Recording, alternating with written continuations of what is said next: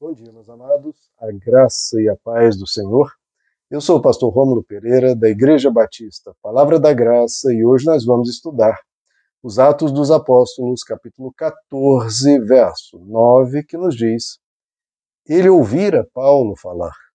Quando Paulo olhou diretamente para ele e viu que o homem tinha fé para ser curado, e aí vai continuar nos próximos versos. Bom, queridos, primeiro estamos vendo aqui a a mecânica, o trabalhar de Deus na vida de um ser humano. Primeiro, ele precisa ouvir a mensagem.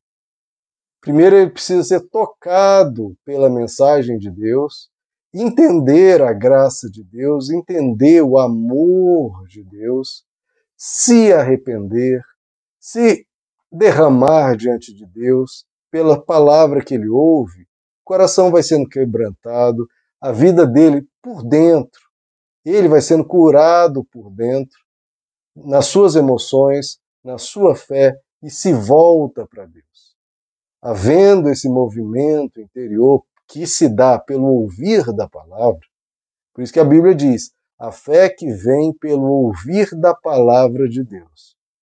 Então a gente ouve essa palavra, a palavra de Deus é utilizada pelo Espírito Santo para nos convencer do pecado, da justiça, do, do juízo, é utilizada pelo Espírito de Deus para arrancar o coração de pedra, colocar um coração de carne, quebrantado, devotado a Deus, desejoso por Deus, pela bondade, por caminhar um novo caminho, para ter uma nova vida. E aí esse coração transformado se enche de fé, se enche de ardor, se enche de devoção a Deus. E tudo isso o apóstolo Paulo percebeu que no meio daquela pregação, que é muito interessante, queridos, aqueles que pregam e estão atentos notam isso. A diferença no olhar daqueles que estão sedentos, daqueles que estão ali porque estão ali, daqueles que estão distraídos, daqueles que, enfim, estão ali por só para cumprir um, uma obrigação rotineira, por um hábito, ou aqueles que estão ali realmente sorvendo, se deliciando, se alimentando da palavra de Deus. Você precisa se perguntar, é uma coisa que eu me pergunto, a gente não pode ir para a igreja ouvir a palavra de Deus de ouvidos surdos, ou sem atenção, sem desejo, sem fervor, porque isso vai ser perda de tempo sua e não vai estar contribuindo para muita coisa diante de Deus. Você tem que ir quebrantado, você tem que ir desejoso, você tem que ir com o coração escancarado e pedindo: Senhor, fala comigo. Senhor, eu quero estar aqui contigo. E fale o que o Senhor quer falar, não necessariamente o que eu quero ouvir, mas o que o Senhor quer falar. Essa diferença aqui, veja que o apóstolo Paulo olhou e viu, percebeu que ele tinha fé, que ele estava realmente se derramando diante de Deus. Será que o apóstolo Paulo né, o, o Deus lá olhando você, olhando a sua comunidade, está vendo você com essa fé, com esse desejo, com esse coração, a gente precisa se examinar, queridos. Examinar se aquele primeiro amor continua, examinar se a gente continua quebrantado diante de Deus, se a gente não está ali só para, ah, deixa eu ver o que tem de interessante hoje, não, mas realmente com o coração ali. Você está ali ouvindo a mensagem. Você quer Deus, você quer mais de Deus, você quer que Deus se manifeste na sua vida. Isso é essencial. Lembre-se que o que Jesus disse, que a palavra de Deus ela é lançada como uma semente.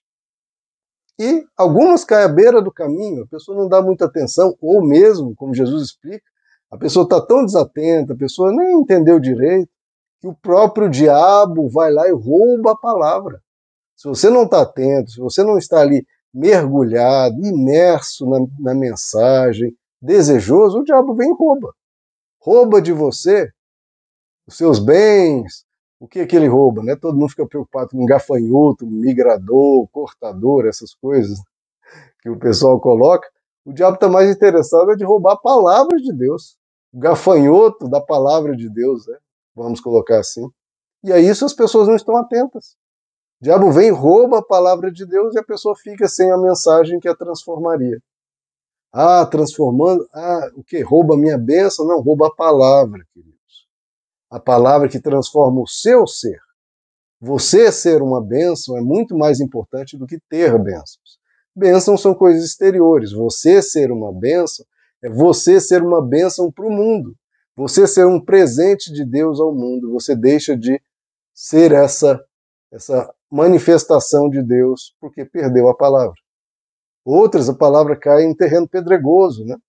que brota, a pessoa grita aleluia, aleluia, mas não tem profundidade. Que é o que infelizmente muito se vê por aí, né? mensagens rasas, mensagens superficiais, mensagens sem muito conteúdo, mas que promovem uma emoção, a pessoa chora, a pessoa vibra e tudo, mas não há profundidade, isso seca e morre. Seca e morre. Essa pessoa, depois de dois, três anos, você vai ver cadê? Sumiu. Porque seca e morre. Outras caem entre os espinhos, ou seja, a pessoa quer a palavra de Deus, mas está preocupada em mil coisas. A palavra de Deus é mais uma coisa na vida dela, mais uma, dentre tantas. E se você não coloca em primeiro lugar aquilo que deve vir em primeiro lugar, que isso não funciona. Então, o que Jesus diz, a palavra se perde. Aí há aquelas que a palavra cai num terreno fértil. O seu coração é um terreno fértil para a palavra produzir a 30, 60 e 100, como desse paralítico. Veja que o apóstolo Paulo olhou nos olhos dele e viu que ele tinha fé viu que ele tinha fervor, tinha ardor, tinha desejo por Deus, desejo pela palavra, desejo por viver com Deus. É isso que Deus, ao olhar Deus diretamente no nosso olhar, é isso que ele quer encontrar. É por isso que a Bíblia diz né, que Deus busca adoradores, ele procura adoradores que o adorem em espírito e em verdade. Olha só, para Deus procurar uma coisa, é porque está difícil de achar, né, queridos? Tá difícil. E Deus está procurando. Cadê os adoradores? Que adorem em espírito e em verdade, que têm essa fé, que têm esse desejo, que têm esse, esse, esse fervor, esse calor, esse fogo no coração.